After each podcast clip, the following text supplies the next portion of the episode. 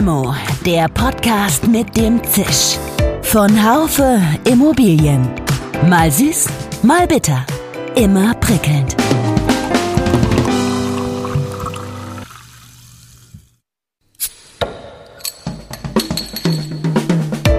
Limo, der Podcast mit dem Zisch.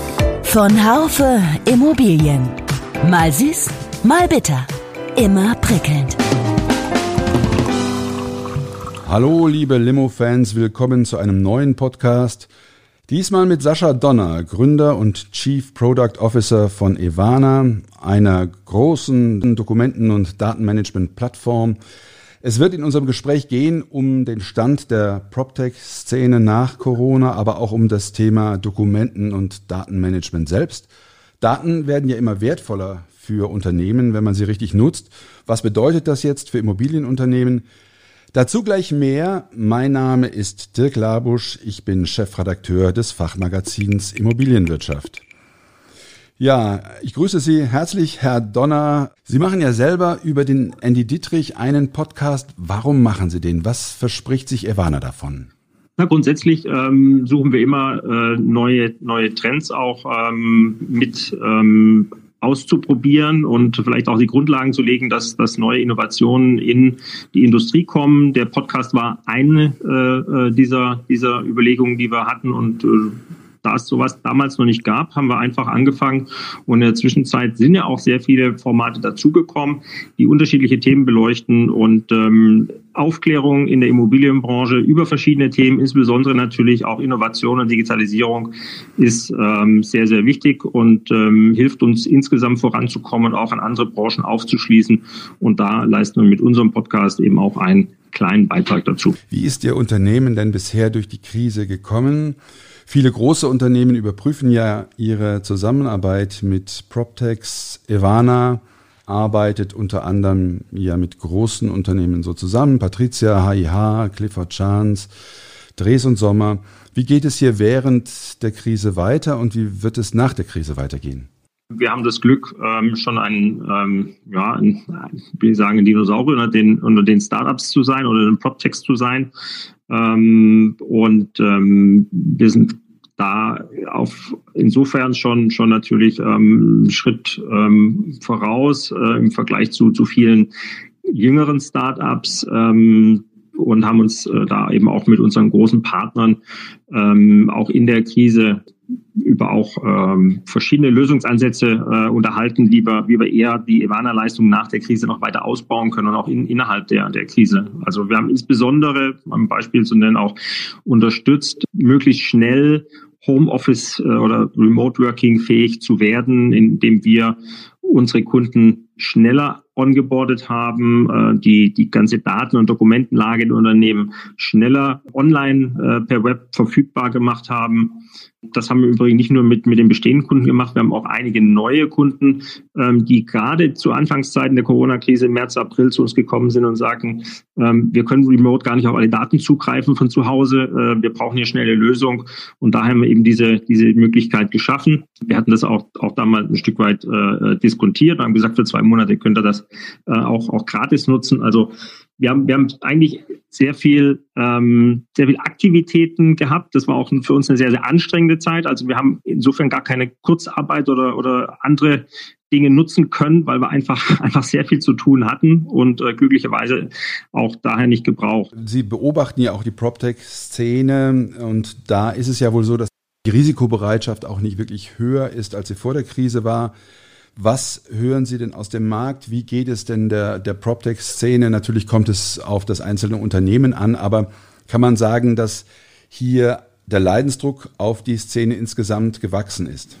Es gibt zwei Aspekte, die man beachten muss. Das eine ist die, die, die Auftragsvergabe an, an junge Unternehmen und das andere ist natürlich auch die Finanzierung, denn viele junge Unternehmen finanzieren sich nicht rein durch die, durch die Umsätze, sondern sind auch auf Investoren angewiesen.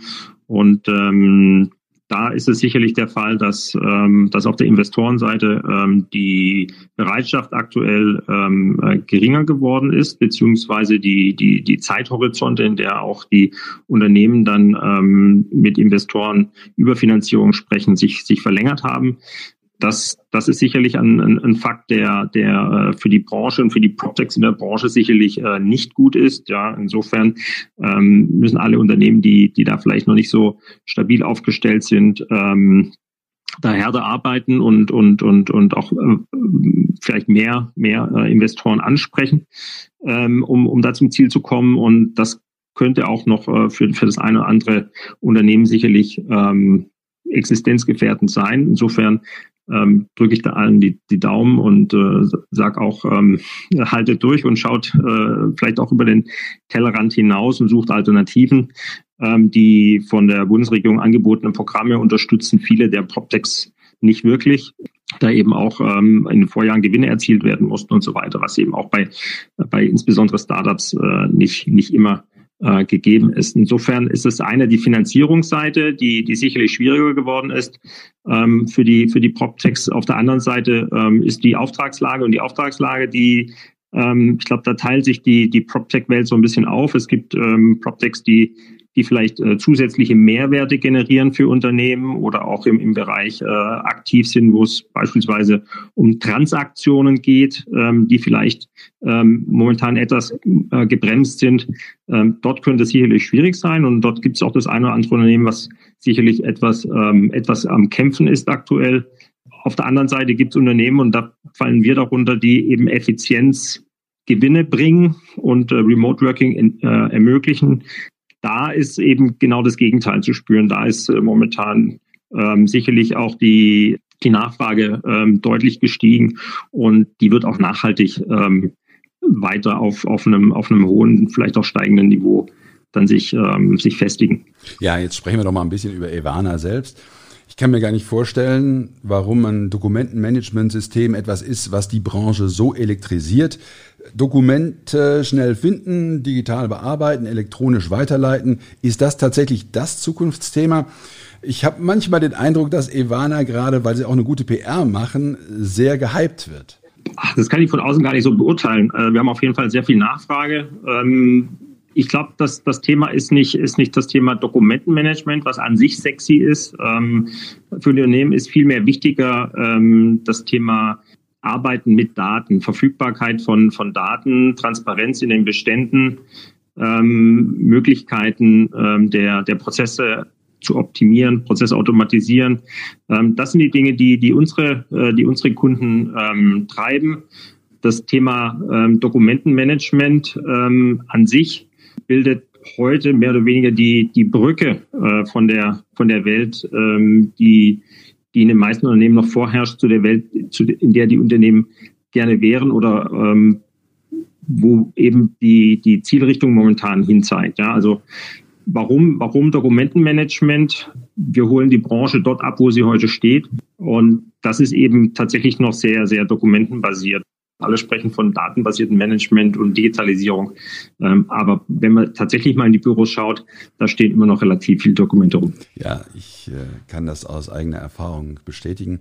Die künstliche Intelligenz ist ja, so scheint es, das Herz Ihres Unternehmens. Ist das ein neuer Trend, dass PropTechs mit künstlicher Intelligenz zusammenarbeiten? Und hält künstliche Intelligenz das, was Sie sich von ihr versprochen haben? Ja, künstliche Intelligenz ist kein Use Case für sich. Ja. Künstliche Intelligenz muss, muss immer einen konkreten Anwendungsfall unterstützen. In unserem Fall ist es eben konkret äh, die, die, die Klassifikation von, von Dokumenten oder, oder, oder der Dateiablage der Unternehmen und, ähm, und dann eben auch insbesondere das, der, der Generierung von, von, von Daten aus diesen äh, Dateien und Dokumenten. Also unsere Vision, wenn man in so viel äh, ist im momentanen äh, Stadium des Unternehmens, ist das sogenannte Mining and Refining äh, von Real Estate Daten. Ja, das heißt, wir, wir schürfen und wir, wir sichern Qualität von, von, von Real Estate Daten. Und dazu, dazu ist eben diese, diese künstliche Intelligenz äh, wichtig, denn rein manuell lässt sich dieser enorme Aufwand, der, der dahinter steht, ähm, einfach heute nicht mehr bewältigen. Ja. Das ist auch der Grund, warum es noch nicht früher passiert ist. Also ich bekomme immer wieder die Frage, warum nicht schon vor zehn Jahren, nicht vor fünf Jahren. Ähm, es ist einfach deswegen nicht passiert und diese Digitalisierung hat in dem Umfang nicht Einzug gehalten, weil ohne einen gewissen Grad der Automatisierung diese Arbeit ähm, einfach unbezahlbar wäre. Sie trainieren, so war zu lesen, Ihre künstliche Intelligenz mit Dokumententypen ähm, von Unternehmen, äh, und zwar seit fünf Jahren. Können Sie uns einen Einblick geben, wie ein solches Training vor sich geht? Es gibt ähm, unterschiedliche Verfahren, wie wir trainieren. Ähm, das eine Verfahren ist quasi auf, ähm, auf einer äh, rein Mustererkennung, das heißt, die KI äh, findet selbst Muster in Dokumenten und führt Rückschlüsse auf die auf die Inhalte. Das ist ähm, quasi bildet so eine semantische Repräsentation der der der der der Muster und der Informationen, die sie findet. Das ist allerdings heute noch nicht so ausgereift, dass, dass es alleine äh, zum, zum, zum Ziel führt und, und wirklich einen konkreten Nutzcase hat. Deswegen äh, stellen wir dieser, dieser reinen, sage ich mal, künstlichen Intelligenz noch äh, sogenanntes auch Supervised Learning gegenüber. Das heißt, wir haben ein äh, relativ großes Team an Branchenexperten ähm, und das ist auch noch ergänzt natürlich um unsere Nutzer und Kunden, naja, die im Grunde wie, wie, wie die Eltern mit, mit ihren Kindern sagen, das darfst du machen, das darfst du nicht machen äh, und, und morgen kommst du bitte um, um, um sechs nach Hause. Also wir strukturieren äh, große Datenvolumen, indem wir die, äh, diese, diese, diese Taggen, also das ist ein Mietvertrag, das ist ein, äh, eine Flurkarte, das ist ein ähm, vielleicht ein Übergabeprotokoll und das ist eine Baugenehmigung, das ist ein Grundrissplan und so weiter und so fort. Ähm, und das machen wir eben mit, äh, mit Hunderttausenden oder Millionen von Dokumenten und, ähm, und das gleiche eben auch mit den, mit den Inhalten.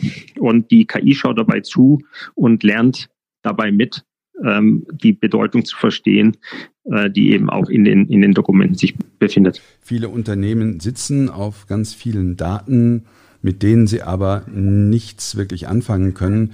Kann Ihnen Evana dabei helfen, diese Daten zielgerichtet zu nutzen und wie kann Evana das gegebenenfalls machen? Auf der einen Seite, indem sie sie erstmal verfügbar macht. Die, die Daten sind momentan zwar als Informationen in Texten und, und anderen Dateiformaten enthalten, sie sind aber nicht operationalisiert. Ähm, beziehungsweise, wie man so schön sagt, actionable. Ja, das, so, das kommt aus den USA rüber, dann sagt man, das ist actionable Datas. Ja, also sie sind nicht direkt, direkt nutzbar für, für, für digitale Prozesse. Das ist was, was, was Ivana tut. Das heißt, wir, wir verstehen äh, die, die Inhalte und, und übersetzen die für den Computer in, in verständliche Sprache, in Eins und Null, in Ja und Nein. Und, äh, und dafür haben wir äh, umfassende Datenmodelle ausgebaut über die letzten äh, fünf Jahre, äh, indem wir zum Beispiel einen Gewerberaummietvertrag mit 500 verschiedenen Informationspunkten, die dort enthalten sein können, abbilden und quasi dadurch für den Computer verständlich machen. Ja, und das machen wir jetzt in Deutschland allein mit äh, über 200 verschiedenen Dokumenten in unterschiedlichen äh, äh, Tiefen. Das heißt, wir machen erstmal diese Daten für, für, für einen Computer verständlich, generieren die überhaupt, ja, und nochmal einen Schritt zurückgehen auf die Ursprungsfrage, über dieses DMS oder den Datenraum, den wir anbieten, sorgen wir erstmal dafür, dass diese Dokumente und Dateien aus den ganzen heterogenen ähm, Dateiablageorten der großen Unternehmen an einen zentralen Ort gebracht werden und dort überhaupt für eine Analyse zentral zur Verfügung stehen. Ja, das ist eine Mammutaufgabe, so hört sich das an. Ähm, welche Visionen gibt es denn für das Thema Datennutzung? Was kann mit diesen Daten bestenfalls geschehen? Also aus Daten lassen sich ähm, lassen sich natürlich viele Rückschlüsse führen. Das, also wir haben angefangen mit äh, mit sehr kaufmännischen Daten. Das heißt, wir haben zum Beispiel eine Mieterliste erstellt aus den, aus den Dokumenten, die ins System eingeladen werden. Ähm, aber es geht auch ähm, jetzt über die über diese rein kaufmännischen ähm, Informationen hinaus. Es, es geht zum Beispiel auch im Bereich der Wartung und, und, und Prüfung. Ähm, wann, wann stehen die nächsten äh, Prüfungen an? Wann geht welcher Aufzug von welchem Typ regelmäßig kaputt? Ja, nach drei Jahren geht der Aufzug von einem bestimmten Fabrikat äh, in der Regel kaputt und die Teile, die dann zu beschaffen sind, sind die folgenden. Ja, und die Kosten, die damit verbunden sind, sind wiederum ähm, äh, quantifizierbar und so weiter. Also es lassen sich eben sowohl im kaufmännischen als auch im technischen Bereich ähm, äh, viele Dinge ähm, äh, als Muster äh, auch identifizieren.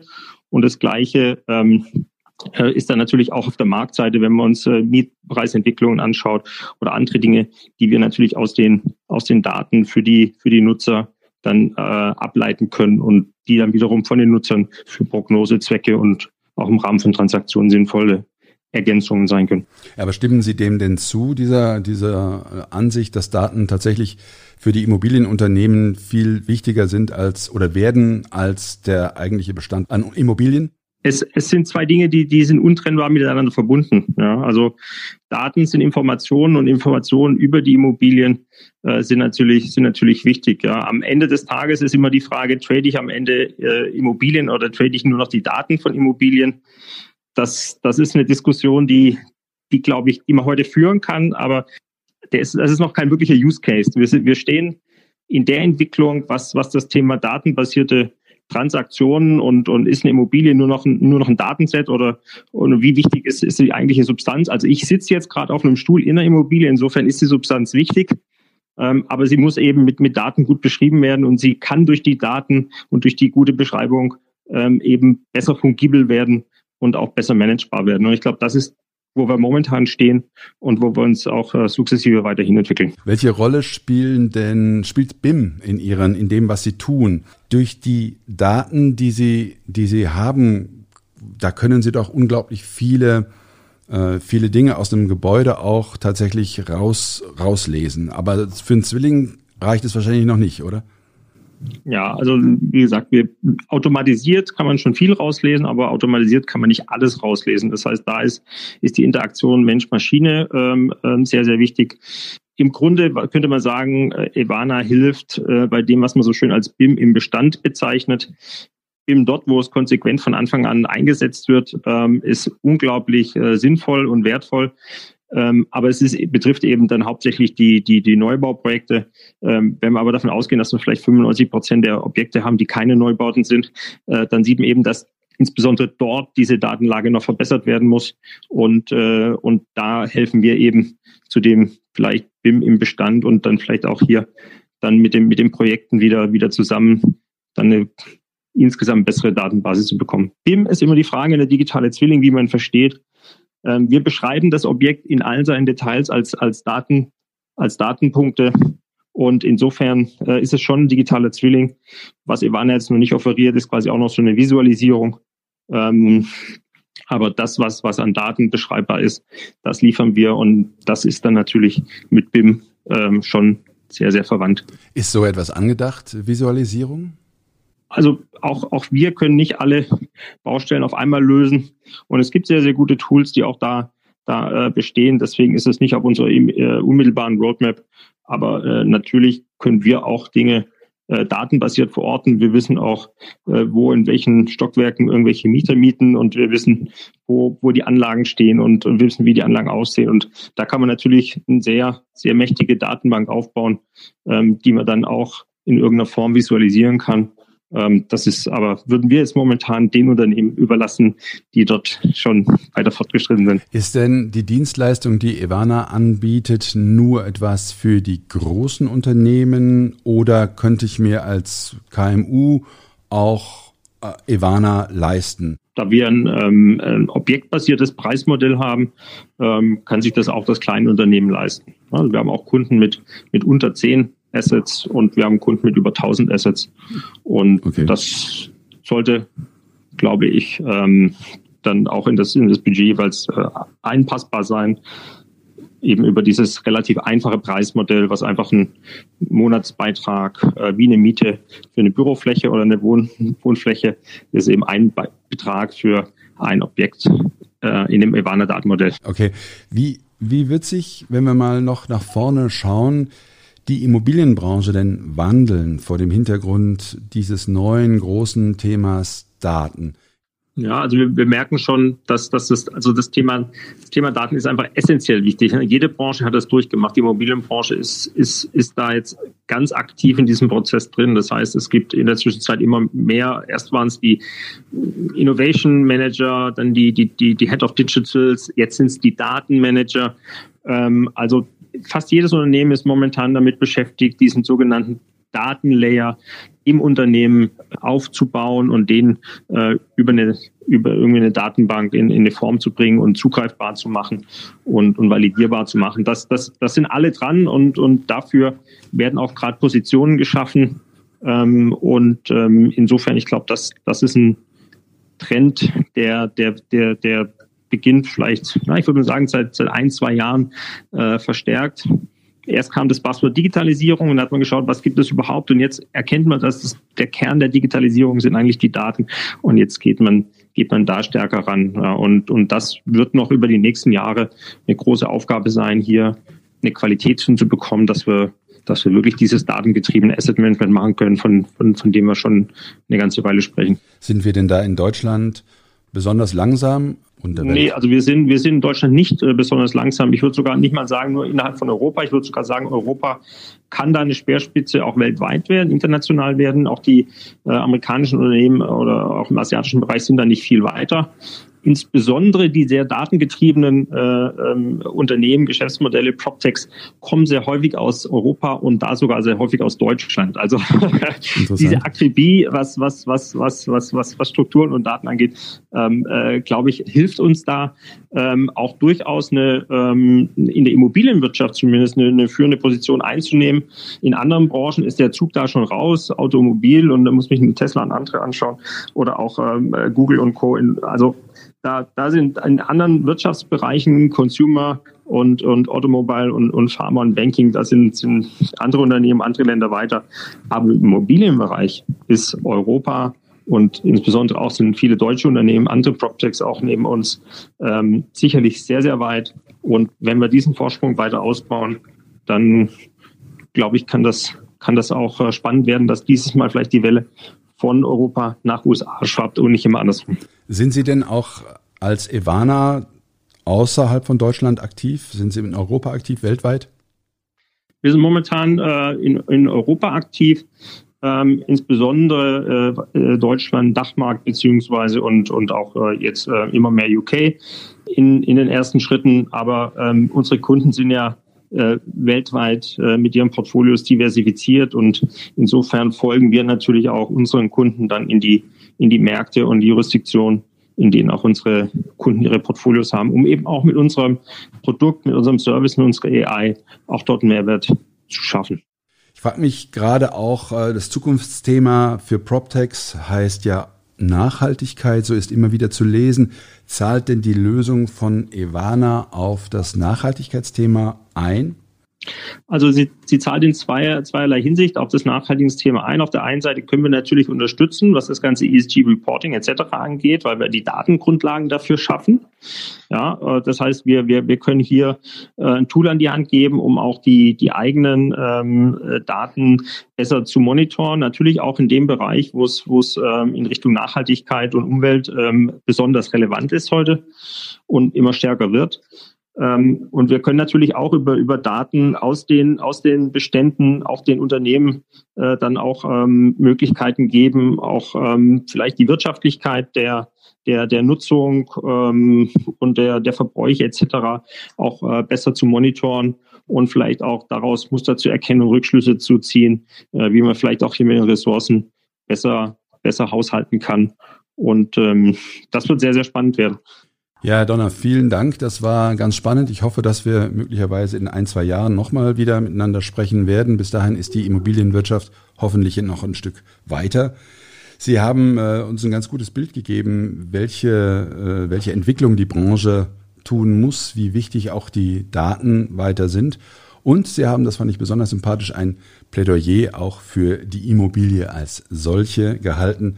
Denn ohne Immobilien ist auch das, was Sie machen, nicht wirklich wichtig. Vielen Dank, alles Gute für Sie und äh, bis zum nächsten Mal.